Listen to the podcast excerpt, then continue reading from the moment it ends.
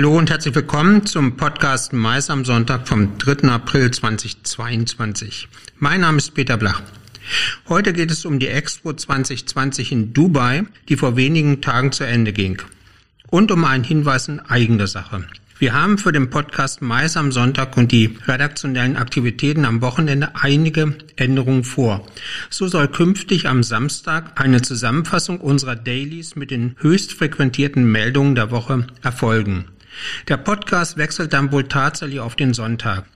Ob er dann vielleicht auch noch im Wechsel mit einem Webcast auf unserem YouTube-Channel Studio Blach erscheint, ist noch offen, soll aber kurzfristig entschieden werden. Mehr dazu in Kürze. Kommen wir nun zur Expo.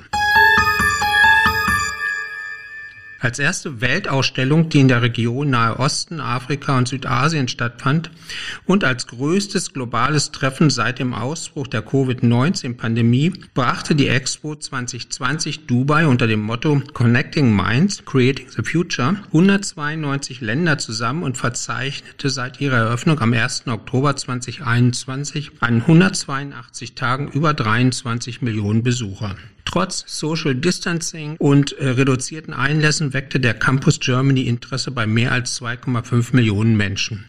Darunter mehr als 3000 Delegationen sowie über 570 Pressegruppen. Zweimal war auch der Blacheport mit seinem Roundtable Blacheport Dialog vor Ort vertreten. Die meisten Besucher des Campus Germany kamen aus Indien, rund 30 Prozent, aus Deutschland, rund 10 Prozent und aus den Vereinigten Arabischen Emiraten mit rund 9 Prozent. Insgesamt begrüßte der deutsche Pavillon Besucher aus mehr als 180 Ländern.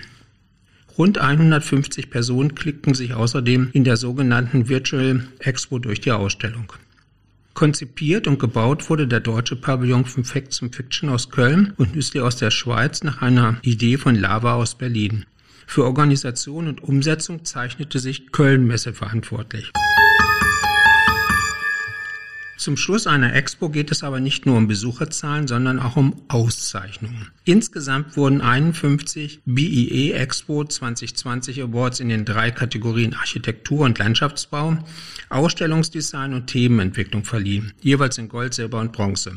Die Preise lobt das Büro International de Exposition BIE mit Sitz in Paris aus, das die Vergabe von Weltausstellungen verantwortet.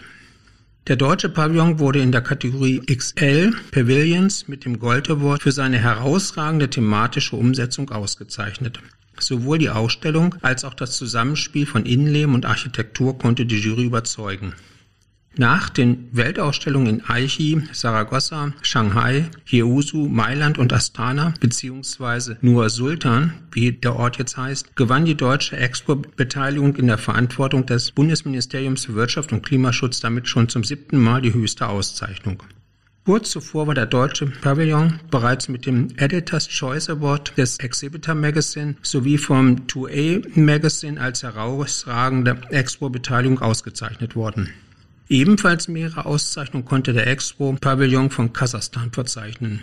Im Auftrag von Kasachstan Quatsch Expo Kongress zeichnete ins Glück für den Architekturentwurf, das inhaltliche Konzept sowie die Ausstellungs- und Mediengestaltung verantwortlich.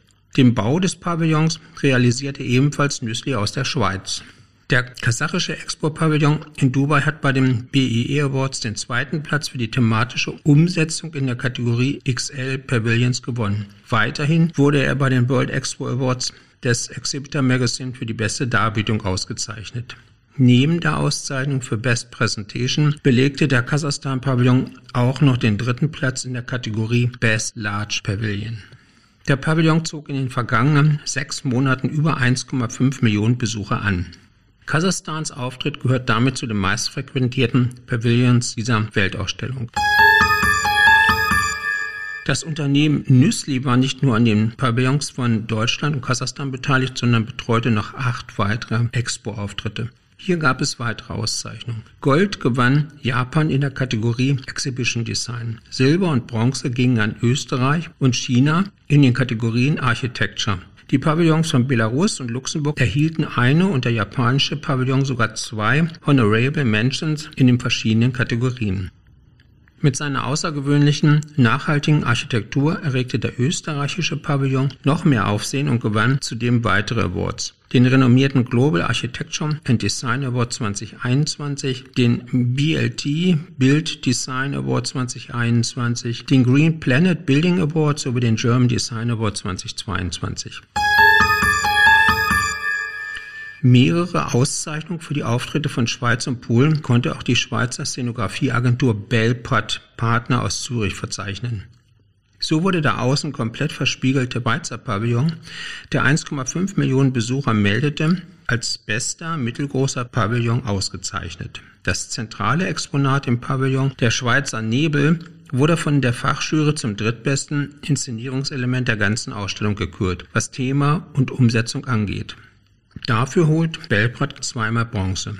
Belprat Partner hat gemeinsam mit den Zürcher Architekten OOS und dem Büro für Landschaftsarchitektur von Lorenz Eugster, ebenfalls aus Zürich, den Auftritt der Schweiz im Auftrag von Präsenz Schweiz im Eidgenössischen Department für Auswärtige Angelegenheiten EDA entwickelt.